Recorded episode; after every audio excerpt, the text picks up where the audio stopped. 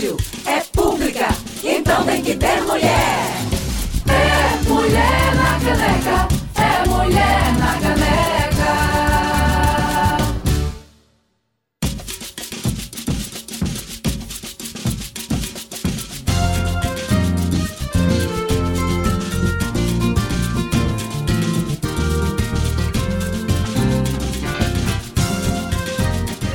Frecaneca FM 101.5, muito boa tarde. São 12 horas na capital pernambucana. Estamos ao vivo nos estúdios da Rádio Pública do Recife. Eu sou Clareana Arocha e começa agora mais um Mulher na Caneca, seu programa semanal de notícias sobre uma ótica feminista. É um prazer estar aqui na faixa Mulher da Emissora, abrindo mais espaços para discussões de gênero na comunicação pública. Muito boa tarde. Eu sou Inamara Melo e te desejo uma ótima sexta-feira. Lembrando que estamos ao vivo também no canal do YouTube da Rádio Freicaneca e você pode acompanhar por lá e interagir conosco. Em uma semana para lá de conturbada no Brasil, com manifestações antidemocráticas inflamadas pelo presidente da República e seus aliados, a gente traz para o debate de hoje um assunto que revela o impacto do autoritarismo no país: a censura na comunicação pública. O programa de hoje repercute a matéria da repórter Amanda Aldi, no Brazilian Report, sobre a censura na TV Senado e na emissora Brasil de Comunicação, AEBC Comunicação pública é um assunto seríssimo e fortalecê-la é direito e dever que cabe a todos e todas nós. Nossas convidadas de hoje são as jornalistas Andréa Trigueiro e Nathalie Queiroz. E nos destaques da semana, as repercussões do 7 de setembro. Do incentivo a atos antidemocráticos à Carta à Nação um Bolsonaro recuado baixa o tom e diz buscar a harmonia entre os poderes. Suprema Corte do México descriminaliza o aborto no país. E mais, relator no STF, ministro Edson Fachin, vota contra o marco temporal para a demarcação das terras indígenas. Esses são os destaques de hoje do Mulher na Caneca.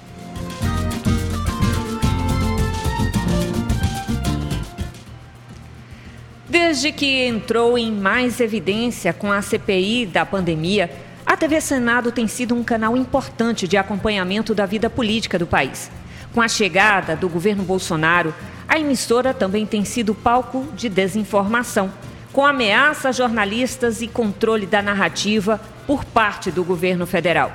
O mesmo aconteceu com a EBC, que além de ser quase fechada, se viu impedida de falar sobre o Brasil real o desastre das ações governamentais que levaram o país de volta à fome, ao caos sanitário e ao número recorde de desempregados. Quem pensa que uma emissora pública serve apenas para propagandear ações governamentais se engana. Fortalecida, ela pode e deve ser uma grande aliada da sociedade, cumprindo o dever primordial de informar a população de forma plural, ética e longe dos autoritarismos. Nessa crise social que o Brasil enfrenta, o bom jornalismo tem mostrado o poder primordial da comunicação. Trazer a verdade dos fatos, proporcionar o acesso à informação e a luta por uma sociedade cada vez mais democrática. Para falar sobre a importância da comunicação pública, as crises do jornalismo e o avanço do autoritarismo no nosso país, o Mulher na Caneca de hoje conversa com as jornalistas Andréa Trigueiro e Nathalie Queiroz. Andréa é jornalista e doutora em comunicação, é professora da Escola de Comunicação da Unicap, coordena a pesquisa Observa Mídia DH do Observatório de Violações de Direitos Humanos na Mídia. É presidenta da Comissão de Ética do Sindicato dos Jornalistas de Pernambuco e integra a diretoria do Centro das Mulheres do Cabo. Já a Nathalie Queiroz é jornalista, professora universitária, doutora em comunicação pelo UFPE e integrante do Intervozes, Coletivo Brasil de Comunicação Social. Andréa, Nathalie, sejam muito bem-vindas ao nosso programa. Muito boa tarde.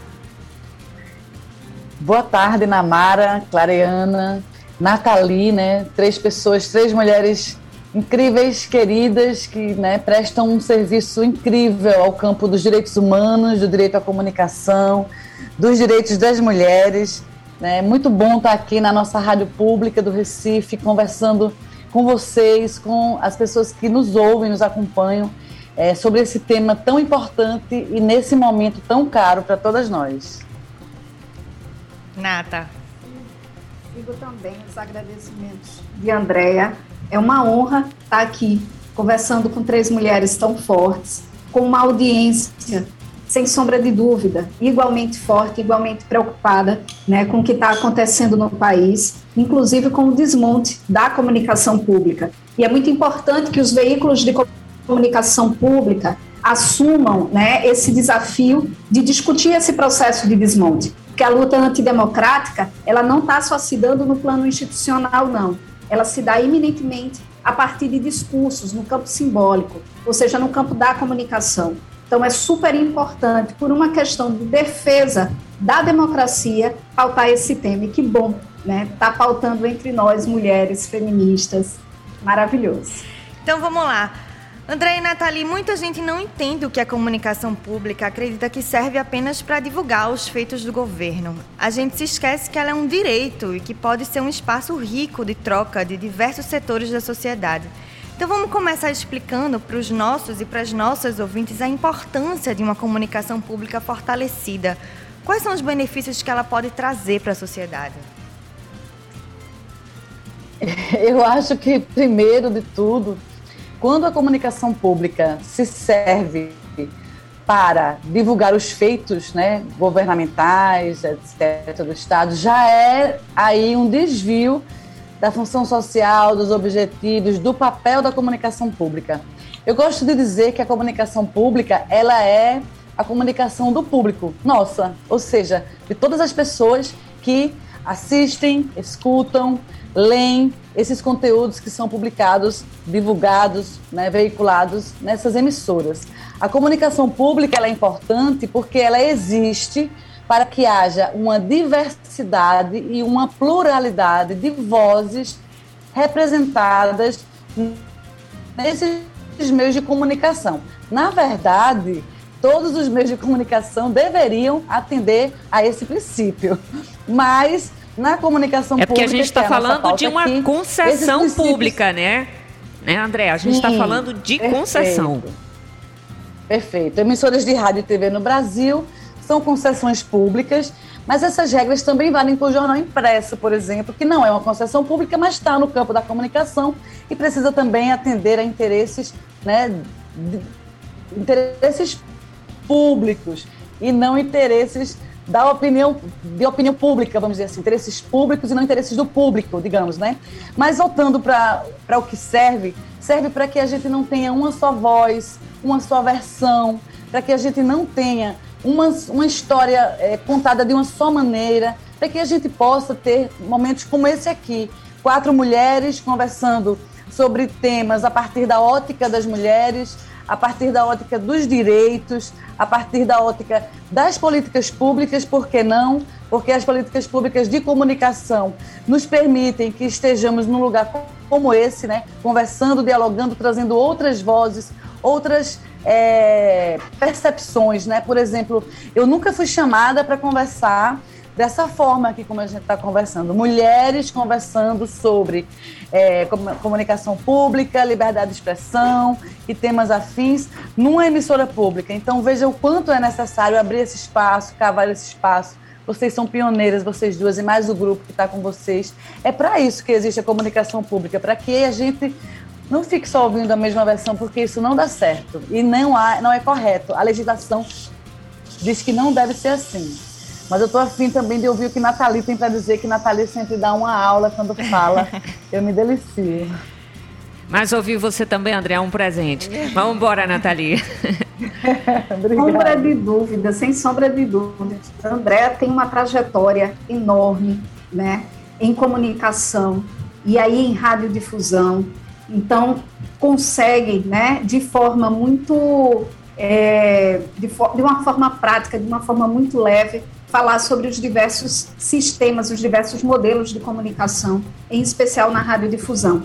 Complementando o que a Andrea já colocou, é, eu queria fazer somente um brevíssimo resgate histórico né, do que, é a gente tem como comunicação pública no Brasil.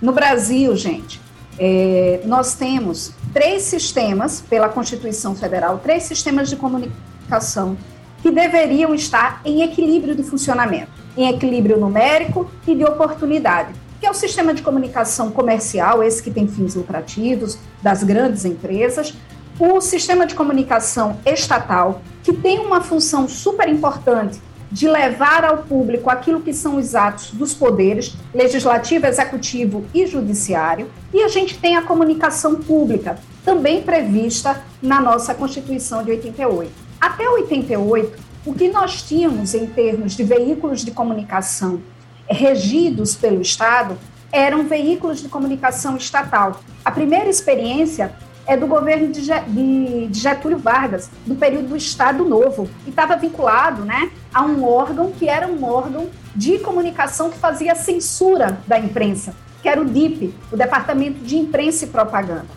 É, a gente só vai ter comunicação pública institucionalizada como tal, com um instrumento jurídico que assenta a ação da comunicação pública no país. É, de forma des, é, descrita adequadamente em 2007, né, durante o governo do ex-presidente Luiz Inácio Lula da Silva. E aí a gente tem a criação da Empresa Brasil de Comunicação.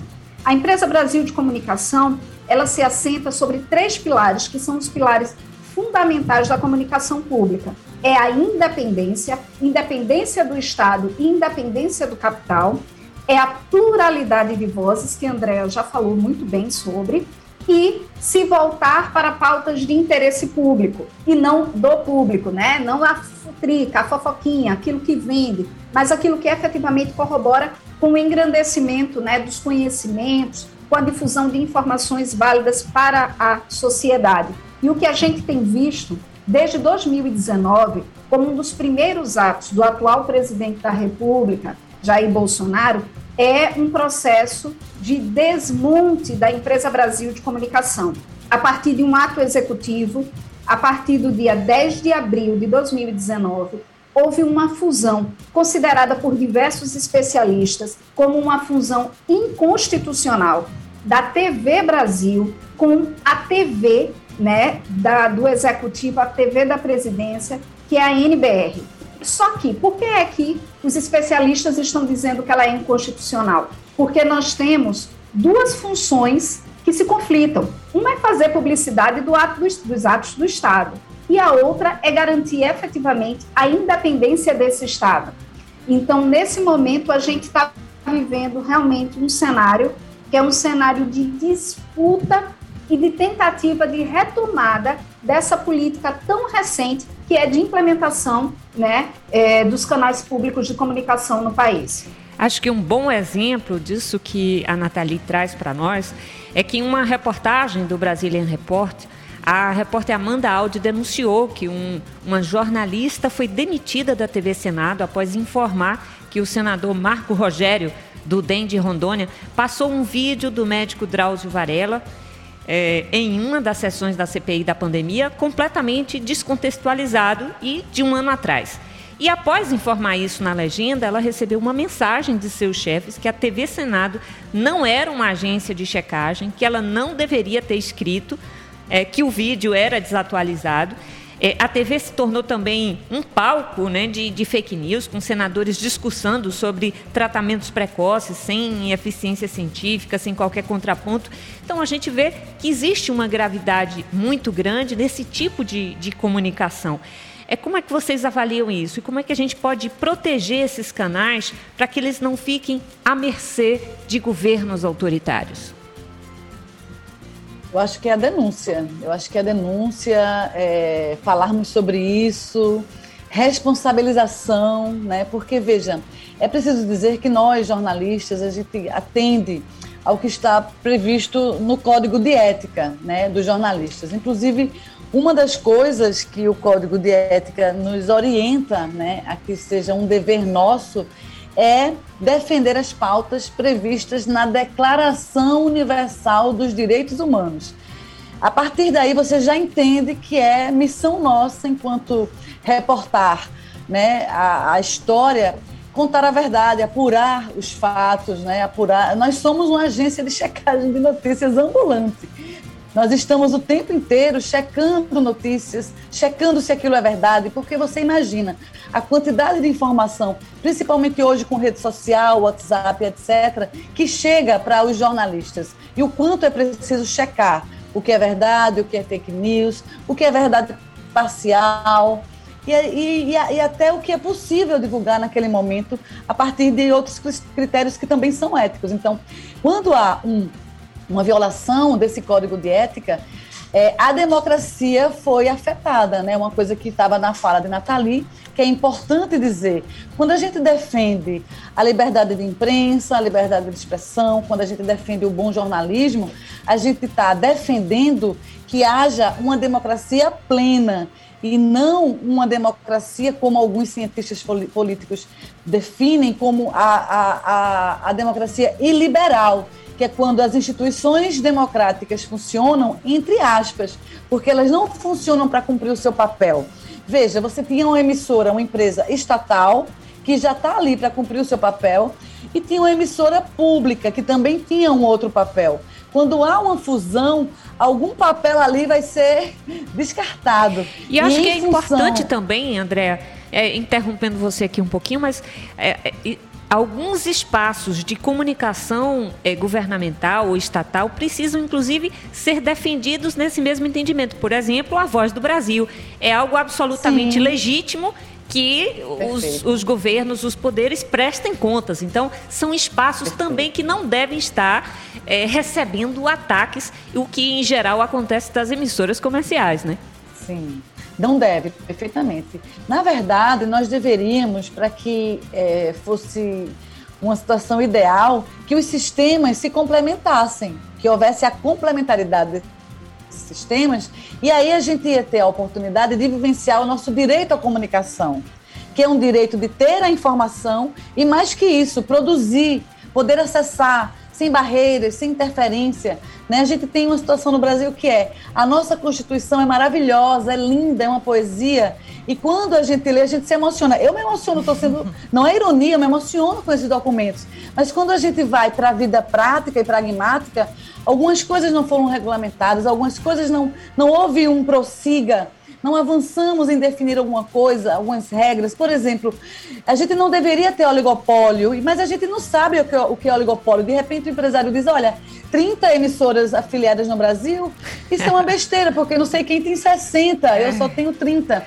Então, só veja, eu tenho muita internet, coisa não uma caminhou. rádio, uma TV, né? Só por causa disso. Perfeito. Então, tem muita coisa para a gente caminhar. E a denúncia, debater isso que a gente está fazendo, falar sobre isso nas universidades, nas escolas de comunicação, dentro dos veículos, das emissoras, conversar com jornalistas, com os pesquisadores, a gente precisa, porque, veja, é, tudo que a gente conquista em termos de direitos é o fruto de uma mobilização, é o fruto, às vezes, de uma passeata, de uma conversa, de um seminário, de uma greve, às vezes de morte. Pessoas são mortas, assassinadas durante a mobilização social em defesa dos direitos. É essa mobilização que faz a gente acessar os nossos direitos. Muitos estão postos na letra da lei, mas muitos estão postos para alguns. E aí nem todo mundo é igual perante a lei, mas a Constituição diz que é. Para a gente poder mudar esse quadro, na minha opinião, só a gente jogando o ventilador em cima disso que não está cheirando bem e trazer luz para esse debate. Eu acho que é por aí. Ô, Nathalie, ainda segundo a reportagem, a TV Brasil demitiu no ano passado um dos repórteres, um dos seus repórteres após questionar o ministro da Saúde, que era na época o general Pazuello, sobre a quantidade de militares que estavam no Ministério da Saúde sem qualquer qualificação científica, sem nem conhecer o SUS. Em fevereiro deste ano, os trabalhadores da TV Brasil assinaram uma carta acusando o governo federal de censurar e de controlar as informações. Você é uma das integrantes do Intervozes, esse coletivo tão fundamental, tão importante. Como é que tem sido o posicionamento de vocês em relação a isso? O Intervozes tem uma vinculação muito forte com a pauta da comunicação pública e, portanto, com essa, esse processo de estruturação e agora apoia, né, de estruturação da Empresa Brasil de Comunicação e agora apoia os movimentos em defesa da, e, da EBC. A gente, a gente considera que essa articulação dos trabalhadores e trabalhadoras da EBC é fundamental nesse momento. Apoiamos essas mobilizações. É importante considerar que os trabalhadores da EBC já vêm se mobilizando desde 2019, quando efetivamente começaram a sentir né, a mudança no direcionamento editorial após a fusão tá, é, entre EBC e NBR. A gente também tem denúncias que já foram feitas à Comissão Interamericana de Direitos Humanos da OEA. Essas denúncias já foram encaminhadas. Nós temos, nesse momento, acompanhado a ação de inconstitucionalidade né, contra essa fusão. Voltamos já com Nathalie, voltou. Também a internet, Nathalie, deu uma pequena interrupção, mas, mas a gente voltou. já, já, já restabeleceu aqui. Você pode continuar. Aonde foi que eu parei, gente? Da inconstitucionalidade do ato. Pronto. A última, a gente também acompanhou a ação de inconstitucionalidade dessa fusão, e algo que a gente tem debatido muito fortemente é a necessidade de retomar, né, de retomar o estímulo para que a população discuta a comunicação como direito. Né? A gente vive num país tão desigual, em que falta tanta coisa, né? É difícil o acesso à saúde, é difícil o acesso à alimentação, com o retorno do Brasil ao mapa da fome. Obviamente, a escassez de direitos ela se exacerba, mas comunicação também é um direito fundamental. E é importante que as pessoas saibam disso e, como a Andrea muito bem colocou, que as pessoas se mobilizem em torno né, dessa pauta, que façam denúncias quando assistirem, verem violações e que os profissionais da comunicação também consigam articuladamente, enquanto categorias profissionais, né, reivindicar a defesa de seus direitos. Isso, o triste, né, Nathalie, é que muitas vezes esses ataques partem das nossas maiores autoridades, né? Tem se visto no Brasil mais do que nunca é a descredibilização dos meios de comunicação. E o próprio presidente da República tem inflado esse discurso, desrespeitando, desacreditando o trabalho da imprensa. Então, é fato que, que os grandes conglomerados de comunicação muitas vezes estão a serviço de alguns setores econômicos, é, mas a gente, a gente sabe que existe aquilo que está a serviço da elite brasileira, mas também é fato da importância do jornalismo, que tem capacidade crítica de realidade, e a gente precisa desse jornalismo para viver em uma democracia. Com a chegada da internet, houve o um crescimento muito grande do chamado jornalismo independente, que tem aberto novos canais de comunicação, com vozes mais diversas e plurais. Mas a gente pensa que o jornalismo, mais do que nunca, é fundamental nesses tempos bicudos para a gente separar joio do trigo, que é mesmo a informação nesses nossos tempos e como é que a gente pode é, reformular essa visão de parte da sociedade. Como é que vocês veem esse drama dos nossos tempos, da nossa contemporaneidade? Andréa? Vamos lá. É, o, o, duas organizações importantes, né, a FENAGE, que é a Federação Nacional dos Jornalistas, e o, a ONG Repórteres Sem Fronteiras, é, publicaram números que provam, quantificam isso que você começou falando, Namara. O quanto nós, a imprensa, os jornalistas, os meios de comunicação têm sofrido ataques, né? ataques, perseguições, cerceamento da liberdade de imprensa, da liberdade de expressão, perseguições e censura, e isso vindo de parte o presidente da República atualmente no Brasil é o, o responsável por mais da metade desses ataques nas duas organizações, nos dados que foram coletados pelas duas organizações. Além dele, os filhos dele e os ministros dele em terceiro lugar. E, né, atrás disso, outros, outros atores e sujeitos. O que, é que eu quero dizer com isso? Eu quero dizer que existe, infelizmente, no Brasil, um comando não é, federal que leva as pessoas a esse descrédito, que estabelece uma política de desinformação, porque é uma política pública de um processo de desinformação. É um projeto, né, André? É um projeto. É um projeto político que é, persegue a imprensa, persegue jornalistas, faz uma estratégia é, diversificada de uma mordaça, né? que atende a interesses econômicos e políticos.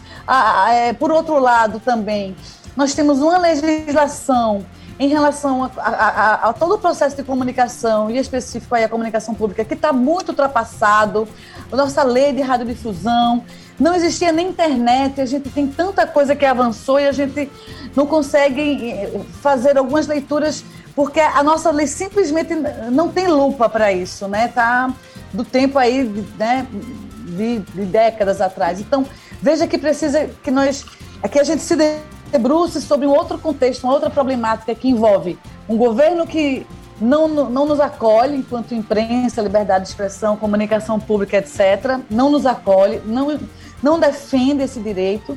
Por outro, uma legislação que não nos beneficia, ao contrário. E aí, o Intervozes, por exemplo, né, que tem um trabalho incrível, com resultados práticos incríveis, o Intervozes, através da sua articulação, conseguiu tirar um programa do ar durante 25 horas, um programa que desrespeitava direitos humanos, impondo aí junto com o Ministério Público uma multa e etc. Foi uma grande vitória isso. Então, precisa que a gente se junte. É, tem um filme muito legal que fala de comunicação comunitária, que é Uma Onda no Ar, a história da Rádio Favela, e que chega um momento que um deles diz assim, a gente tem que se juntar com quem... A gente tem que se juntar com alguém. Então a gente tem, já que a gente tem que se juntar com alguém, vamos se juntar com quem está do lado da gente. Então a gente precisa se juntar para enfrentar essa ideologia é, pautada no fundamentalismo religioso, político, o que quer que seja, para que a gente saia desse lugar, porque as implicações para a democracia são muito grandes quando a comunicação, quando a comunicação pública não cumpre o seu papel, quando a imprensa é amordaçada, é, é, é censurada, quando jornalistas são perseguidos, assassinados. Aquiles é um jornalista pernambucano, ele tem um documentário aí que está sendo lançado, que é o fruto da, da dissertação dele de mestrado, que fala justamente sobre isso. É o assassinato dos comunicadores que contrariam é, os interesses econômicos e políticos. Se a gente não consegue se juntar, fazer uma leitura de contexto agora e é, empreender energia, esforço, tempo no sentido de virar esse jogo, é, é muito difícil o que pode acontecer com a gente daqui para frente, porque né, a gente tem uma eleição pela frente e a gente precisa é, modificar através do voto, né, que é a forma democrática que a gente conhece, é, modificar essa política, porque ela realmente tem trazido muitos danos para a comunicação só não, para todos os direitos fundamentais que nós já tínhamos adquirido e que hoje temos eles sendo suprimidos quando não violados. Exatamente. A gente vai para um breve intervalo e já volta para debater a importância da comunicação pública com as jornalistas Andréa Trigueiro e Nathalie Queiroz. Enquanto isso, tem música. A gente escuta, a gente escuta Jéssica Caetano cantando O Mote, Frei Caneca FM, a rádio pública do Recife.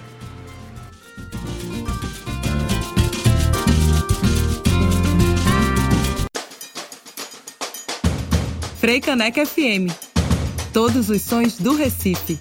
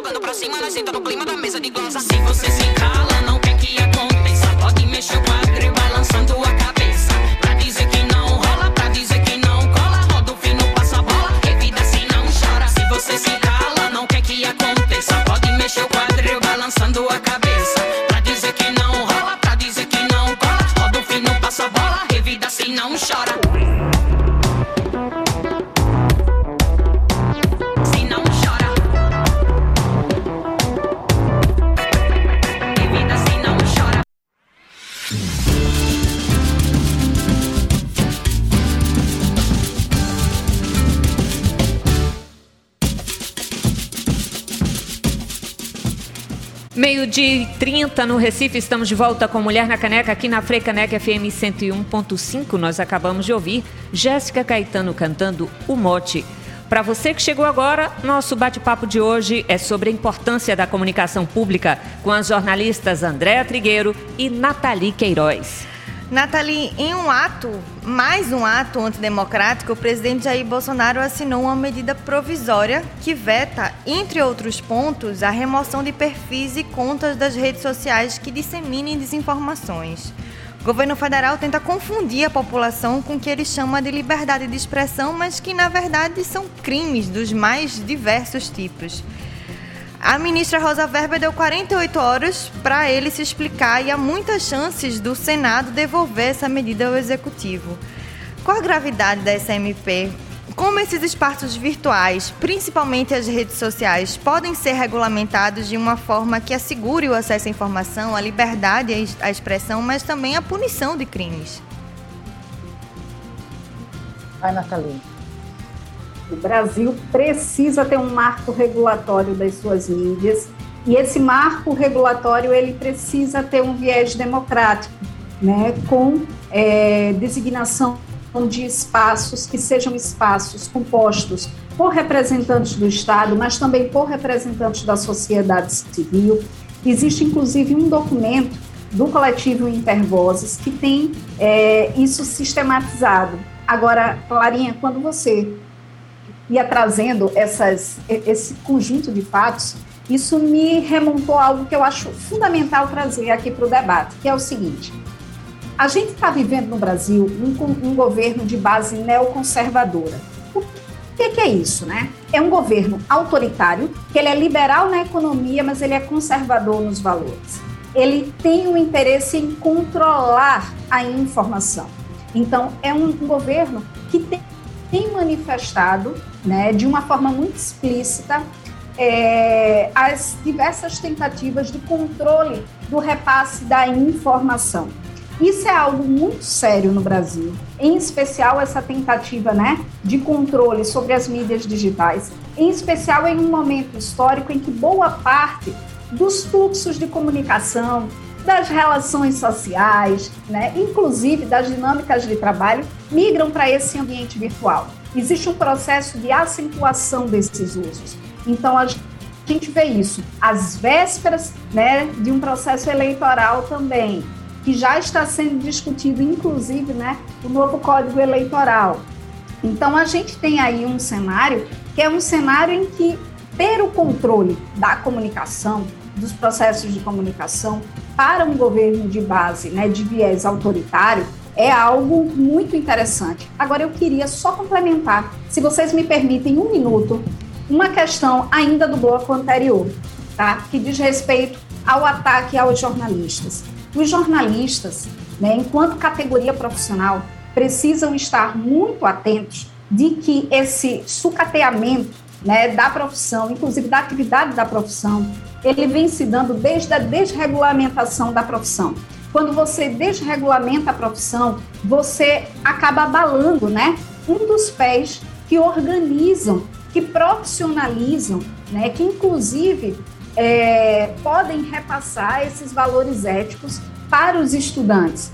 Então, é importante correlacionar nesse governo de base neoliberal e conservadora o abalo que está sendo feito sistemático aos direitos trabalhistas com o abalo também na atividade jornalística.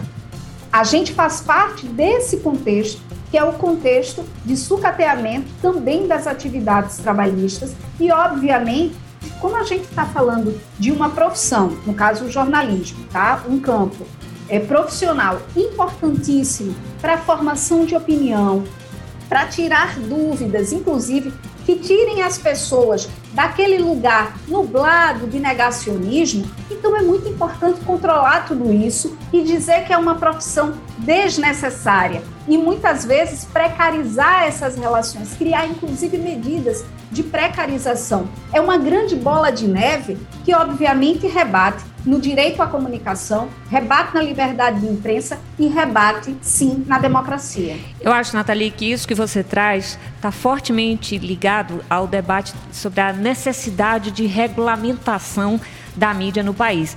E a gente observa que a parcela mais conservadora é aquela que defende liberdade de expressão, e isso eu acho que confunde um bocado a, aí é, a sociedade acerca disso. Acho que é muito importante a gente lembrar que TV e rádio são concessões públicas que devem obedecer a regras mínimas que assegurem o direito à informação de forma ética, a pluralidade de vozes. E como é que a gente estabelece de fato aquilo que é liberdade de expressão e fortalecimento da comunicação.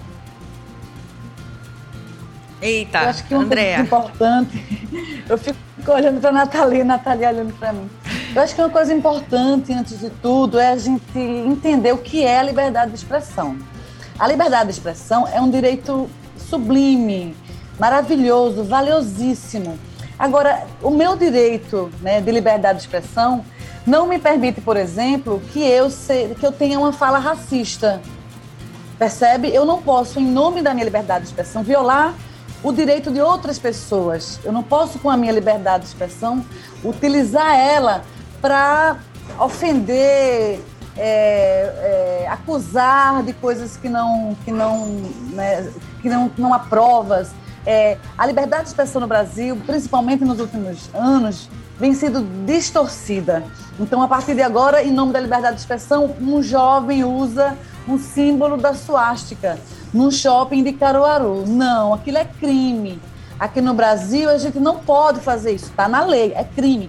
Então, não é liberdade de expressão. Liberdade de expressão é um direito maravilhoso que, se nós utilizarmos de uma forma adequada, vai permitir que cada um e cada uma possa se expressar da maneira é, respeitosa, como deve ser todo o diálogo, né, como propõe Paulo Freire, um diálogo amoroso entre os diferentes, entre os que pensam de formas que se complementam ou que são antagônicas. Sim, isso é possível. O que não é possível é que agora eu, porque tenho a minha liberdade de expressão garantida em lei, posso dizer o que eu quiser. Não é assim, não funciona assim. Há implicações legais e muita gente no Brasil está usando esse direito né, de uma maneira realmente muito distorcida. Eu não sei se vocês estão observando isso. Demais. Eu tenho visto muito nas redes sociais um, uma, é uma guerra, né, um xingamento, é uma cultura do ódio, são os haters, são as pessoas é, que são ou você é, é, pensa como ela ou você passa a ser algo a ser cancelado, né? As pessoas tendo depressão, cometendo suicídio, gente com doença, adoecimento emocional porque a gente perdeu essa capacidade de, ao nos expressarmos com liberdade, respeitarmos também a expressão do outro. Dá a sensação, né, Nathalie, que às vezes as pessoas vivem em realidades paralelas. Existe uma narrativa para cada grupo social, né, nesse contexto. E uma disputa. O campo da comunicação é um campo da disputa, enquanto que a liberdade de expressão ela tem direito de emitir opiniões, mas opinião é diferente, como a Andréa muito bem demarcou, de discurso de ódio. Quando eu passo a ferir um direito né, de outro segmento, aí eu estou realmente, eu estou indo para uma outra faixa que não é liberdade de expressão. E o direito à comunicação diz respeito a possibilidade de acesso qualificado aos veículos de comunicação de massa, considerando que esses veículos de comunicação de, de massa, eles constituem né, um, um segmento importantíssimo na organização da sociedade. E assim, essa história da gente ver, parece que está realmente vivendo em mundos paralelos, paralelos, tem muito a ver é, com um cenário a meu ver, ainda muito fortemente desigualdades estruturais que estão sendo manipuladas de uma forma muito estratégica por campanhas de comunicação de massa, tá certo? E nicho, é, informação. Que desigualdades são essas que eu estou falando? A gente tem um Brasil que ele é extremamente machista, que ele é extremamente racista, apesar né, é, dos avanços, mas tem sim, muito fortemente. A gente está falando de um país muito desigual e muito classista, e a gente está falando de um país que tem ainda um ideário colonial vinculado né, à subserviência aos grandes impérios é, internacionais, assim, muito forte. E isso tudo se exacerba nesse momento, né? Então a gente está vivendo um momento em que a comunicação ela tem um papel fundamental para tentar fazer com que a gente consiga estabelecer ou restabelecer pontos de conexão, conexão possível, racional, civilizatória, que garanta direitos humanos e que efetivamente né, defenda a democracia. Com a perda da democracia, todos nós vamos perder. Um dos grandes estragos causados durante esse período trágico, né, do pós-golpe de Dilma, do surgimento do bolsonarismo, são essas redes de ódio que espalham a desinformação de quase de maneira macabra, né, para confundir as pessoas, para espalhar as mentiras. Tem o discreto da imprensa, tem essa presença constante das redes sociais na nossa vida, que algumas pessoas passaram a acreditar no que eles querem. Tem gente acreditando que vacina, você se implanta chip da Covid, tem gente acreditando né, que Covid passa na água. Como é que a gente resgata essas pessoas no sentido da comunicação, né? Como é que vocês veem isso? Como é que vai ser esse pós? O Bolsonaro vai passar, mas esse bolsonarismo ficará um tempo. Como é que a gente volta a fazer essas pontes da comunicação para que as pessoas parem apenas de acreditar no WhatsApp e voltem a acreditar em, em nós, jornalistas, de alguma forma? Trabalho de base, eu acho, né? As comunidades de base, as pessoas que estão na base, eu vou pelas periferias, porque eu acho que são as periferias não só geográficas, mas os grupos sociais que estão à margem. Eu vou nesses grupos mais, mais prejudicados por essa política genocida que assassina as pessoas, que tolhe elas de todos os direitos já garantidos e que é uma elite né, que, se, que se mantém no poder há 500 anos e está é, tá sempre prejudicando as mesmas pessoas e legislando em causa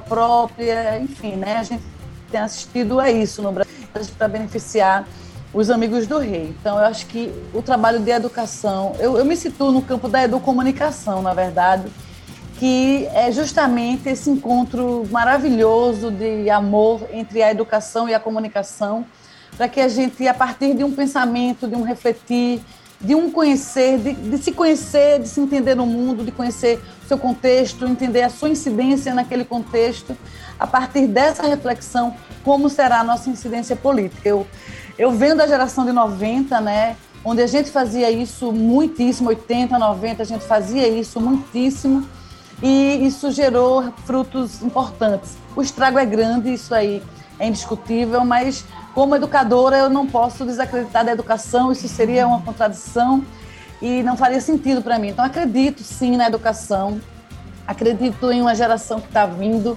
O estrago está grande, acredito nas escolas, nas universidades, nos espaços não formais de educação, é, nas nossas próprias redes, embora estejamos nas bolhas e falando com os nossos pares, mas eu acho ainda que isso é, é o que temos, né?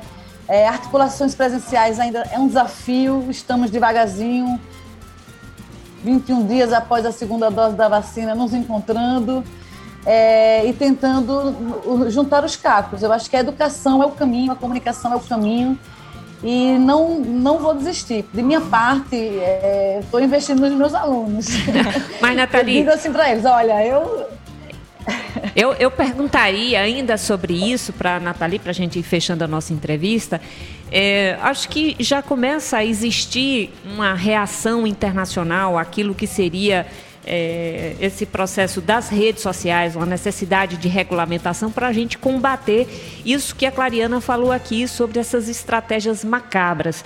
Então, dá para a gente sonhar com uma reação também brasileira no sentido de reverter, de colocar um freio naquilo que é essa máquina de fake news que a gente assiste atualmente?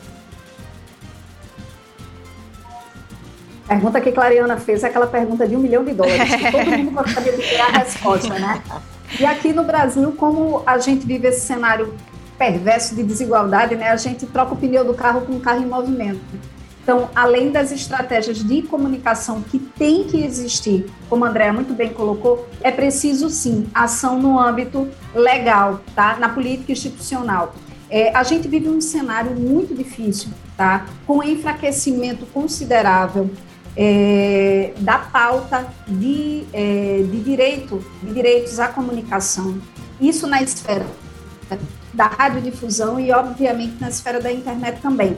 É importante considerar que, com uma formação do legislativo, que é uma formação pouco comprometida né, com, essa, com essa pauta, com algumas exceções, a gente tem um enfraquecimento e uma paralisação também dessas. É, dessas agendas. Agora, é importante considerar que esse, é, essa pauta ela deve voltar à tona com a aproximação do período das eleições.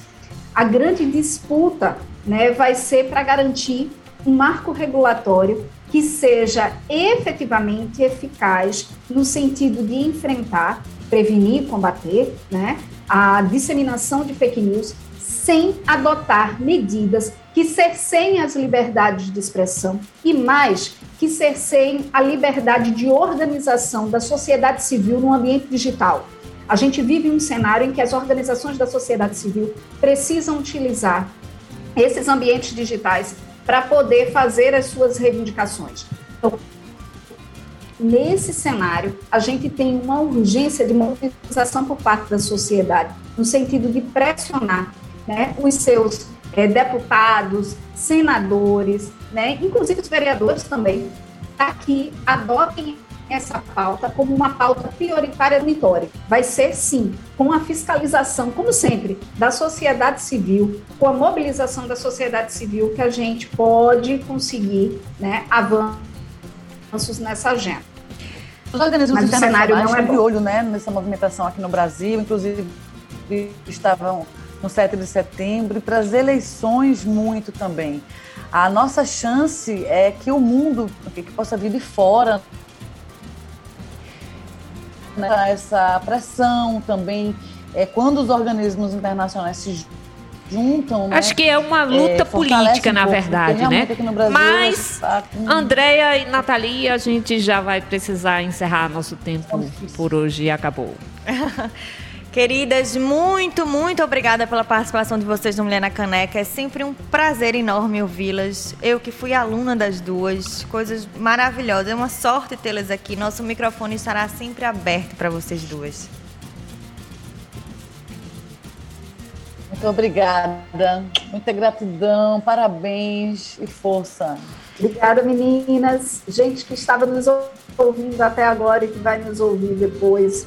Um cheiro para vocês e se informem mais sobre essa pauta. O site do Intervozes é www.intervozes.org.br. Lá tem muito conteúdo sobre esse assunto.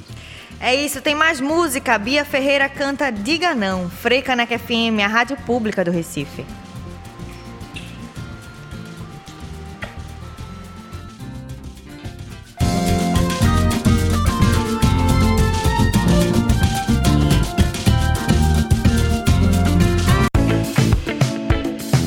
Rádio, nas redes. Fique com a Freicaneca FM.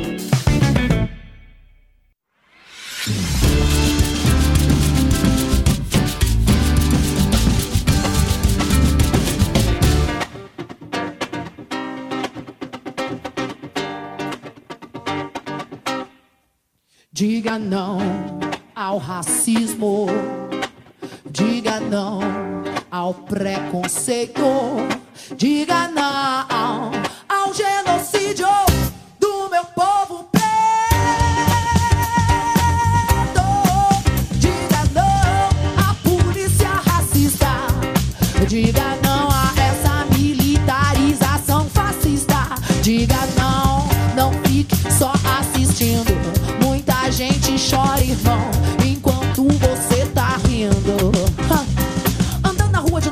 branca foge de mim. A minha ameaça não carrega bala, mas incomoda o meu vizinho imaginário dessa gente dita brasileira. Tô grito pela minha pele. Qual será o meu fim? Eu não compacto com esse jogo sujo. Grito mais alto ainda e denuncio esse mundo imundo. A minha voz transcende a minha envergadura. Conhece a carne fraca? Eu sou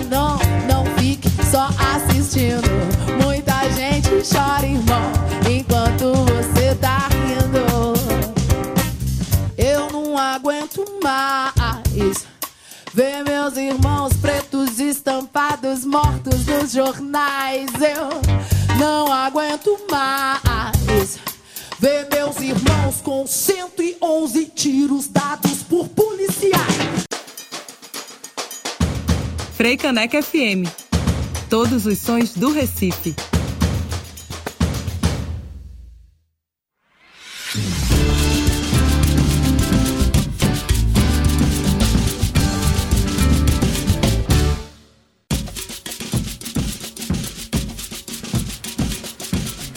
Estamos de volta com Mulher na Caneca aqui na Frei Caneca FM 101.5. Nós acabamos de ouvir Bia Ferreira cantando Diga Não. Neste terceiro e último bloco, notícias que valem a pena ser comentadas no quadro E aí, o que tem de novidade? Dois dias após um discurso golpista no 7 de setembro, no qual fez um desafio explícito ao STF, o presidente Jair Bolsonaro divulgou ontem uma carta aberta na qual recua, declara respeito às instituições brasileiras e diz que, abre aspas, suas palavras decorrem do calor do momento. O passo atrás dado por Bolsonaro acontece após o envolvimento direto do ex-presidente Michel. Temer, acionado pelo Planalto para contornar a crise institucional com o STF e o Congresso. Antes da divulgação da nota, Bolsonaro conversou por telefone com o ministro do Supremo, Alexandre de Moraes, e a ligação também foi mediada por Temer. De acordo com a assessoria de Temer, a conversa entre Bolsonaro e Moraes, que foi chamado de canalha pelo presidente na manifestação da terça, foi rápida e institucional. Não houve pedido de desculpas, segundo o portal UOL. Intitulada Declaração à Nação, a nota oficial do governo Bolsonaro, escrita pelo ex-presidente Temer, foi divulgada ontem, após o encontro dele com Bolsonaro. Cláudia Parente, está nos ouvindo? Nós lhe ouvimos. Seja bem-vinda ao Mulher na Caneca. É uma pena a Cláudia Parente não estar conseguindo se conectar. Nós estamos apresentando esse programa eh, tendo as nossas convidadas e os nossos eh, e a, a nossa comentarista Cláudia Parente participando Alô, eh, alô. pela internet. tendo dificuldade. Prontinho. Agora estamos lhe Agora a gente já lhe Pode tô falar. ouvindo. Não, eu tô, eu tô ouvindo é, com delay duas vezes. Eu não tô conseguindo entender o que vocês estão falando. Tá É. entrando duas vezes. Claudinha, então você desliga o YouTube e fica somente no Zoom. Deve ser Uhum. isso que está acontecendo contigo. Enquanto isso, a gente vai aqui tecendo alguns Comentar que comentários acerca isso, do Inamara. 7 de setembro. Cláudia Parente, você eh, viu que a gente. Você estava falando no programa passado que era só fogo de palha, Eu não tô que era só fogo de palha, mas a gente teve sim uma tentativa de golpe nesse país. Demais, demais. Foi muito assustador aquele. Acho que foi no dia 6, quando entraram aqueles caminhões em Brasília Vocês e a polícia quase deixa- Estamos. Você está no ar, Cláudia Estão Parente. conseguindo me ouvir? Sim, Você está você no pode ar, fazer o bem. seu comentário. Pode fazer o seu comentário. Cláudia Parente, vamos lá. Então, o que tava, como eu estava falando, era assustador o que aconteceu no dia 6, com aqueles caminhões entrando todos é, na, em Brasília, com a polícia quase abrindo espaço para que eles entrassem. E toda aquela manifestação da Paulista também, que foi assustador também, muita gente. E ontem, aquela carta que ninguém entendeu nada, né? Que bonzinho, de repente, Bolsonaro não acordou. Mas eu acho que é uma vergonha, porque assim, o, o ex é, é, é, vice-presidente Michel Temer ainda é, consegue admitir para a imprensa que foi ele o autor da carta. Isso, é, chegou, inclusive, a gente chegou a ver nas redes sociais, inclusive, um, um, um meme ótimo. Que era o Bolsonaro devolvendo A faixa faixa presidencial. presidencial. Porque, afinal de Eu contas, acho, que a- eu acho que agora já estou conseguindo ouvir você e sem enlouquecer. Então, vamos não lá. enlouqueça, Estão venha. conseguindo Sua- me ouvir? Sim. Estamos É. em sua opinião, Cláudia Parente, Pronto. sobre o que Eu não- aconteceu eu nesse não 7 sei de exatamente setembro. o que aconteceu. Eu acho que deve ser o, re- o rescaldo do dia 7 que enlouqueceu aqui a transmissão. É, bom, eu tinha um comentário para fazer sobre essa questão do dia 7, que é assim. Eu não sei vocês, mas em nenhum momento eu me convenci da cartinha. Porque sabe aquela história da natureza do escorpião, que é de matar? A natureza de Bolsonaro é golpista, ele é um semeador de caos. Então, para mim, inclusive ontem, na live que ele fez à noite, ele já acalmou os bolsominions fanáticos, dizendo que se acalme aí, que daqui a pouco a gente. Ele já deu o tom, certo? Que daqui a pouco vai começar uma nova investida. Então, o que, que acontece? Eu acredito, eu atribuo essa- esse desespero todo ao fato de que ele percebeu que poderia, inclusive, ser, ele foi alertado por alguém que ele poderia, inclusive, ser preso. Com certeza, essa carta não veio de graça, né? pelo Ele foi ele ameaçado em alguma coisa. dia 7. Depois, ele foi alertado que podia ser preso. Depois disso, é, tem outro detalhe da movimentação do STF no dia 6 à noite, que foi quando houve aquela invasão lá da tentativa de invasão na esplanada lá dos ministérios em frente ao STF. E que o STF acionou quando a polícia não conseguiu conter ou não quis conter, a gente não sabe, né? os caminhoneiros, então o STF acionou o Exército para manter a segurança. Então, veja, o STF deu ali uma cartada muito alta, porque ele sabia que se o Exército não fizesse o que devia fazer, não é? ele estava se insurgindo, né? Mas aí é, é público e notório já que tem uma boa parte do Exército que não está disposta a embarcar nessa aventura e nem, que, nem ninguém queria correr um risco deste tamanho. Então, o que é que acontece? É, acabou que a coisa flopou, né? Como a gente diz. Mas a gente não pode ser muito otimista, porque assim, a gente não vai ter uma paz, né? um céu de brigadeiro, porque é da natureza de Bolsonaro criar o caos. Bolsonaro, ele, ele incorpora uma sociedade de 400 anos, como diz o professor Marco Mondaini, historiador, o Bolsonaro ele, ele condensa o que é uma sociedade estruturada em 400 anos de escravidão e latifundiarismo, né? Exatamente. Entendeu? Então, assim, a demo- nossa democracia tem 40 an- anos. Só isso. Então, o resto, o século XX no Brasil é cheio de golpes. Então, é um país autoritário. Muito obrigada, Cláudia Parente, sempre aqui trazendo a sua forte opinião ao Mulher na Caneca. E a Suprema Corte do México descriminalizou o aborto no país em um julgamento ocorrido na terça-feira, dia 7.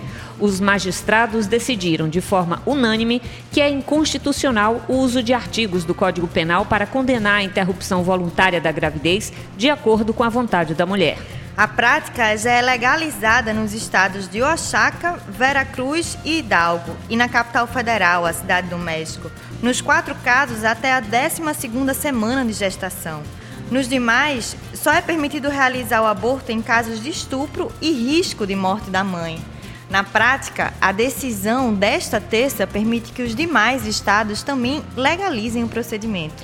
E o ministro do Supremo Tribunal Federal, Edson Fachin, votou ontem contra a aplicação da tese do marco temporal na demarcação de terras indígenas no país. O STF julga desde o dia 26 de agosto se a demarcação de terras indígenas deve seguir o critério que define que índios só podem reivindicar a demarcação das terras que já eram ocupadas por eles antes da data de promulgação da Constituição de 88. Relator do caso, Faquim defendeu que a posse indígena não se iguala à posse civil e não deve ser investigada sob essa perspectiva, e sim com base na Constituição, que garante a eles o direito originário às terras. Na sessão desta quinta, apenas Faquim concluiu o voto. O ministro Nunes Marques chegou a iniciar a leitura de seu posicionamento, mas só deve concluir o voto na próxima quarta, dia 15. Lembrando que tem a Marcha das Mulheres Indígenas em Brasília acontecendo agora, que está belíssimo. E que a gente trouxe um programa somente sobre isso e a gente aqui presta todo o nosso apoio, a nossa solidariedade a este movimento, a Marcha das Mulheres Indígenas. Mulher na Caneca fica por aqui. Nós agradecemos bastante o trabalho de Claire Belemos. Os sugestões de pauta podem ser enviadas para mulhernacaneca.gmail.com. Lembrando que você pode escutar este e outros episódios do Mulher na Caneca nas plataformas de streaming da Freicaneca FM. Então a gente volta na semana que vem, mas a gente agradece os comentários sempre preciosos de Cláudia Parente, o trabalho de Kleber eu e Clau... Clariana voltaremos na próxima sexta-feira aqui na Freicaneca FM. Afinal, se é rádio, se é pública, tem, tem que ter, mulher. mulher.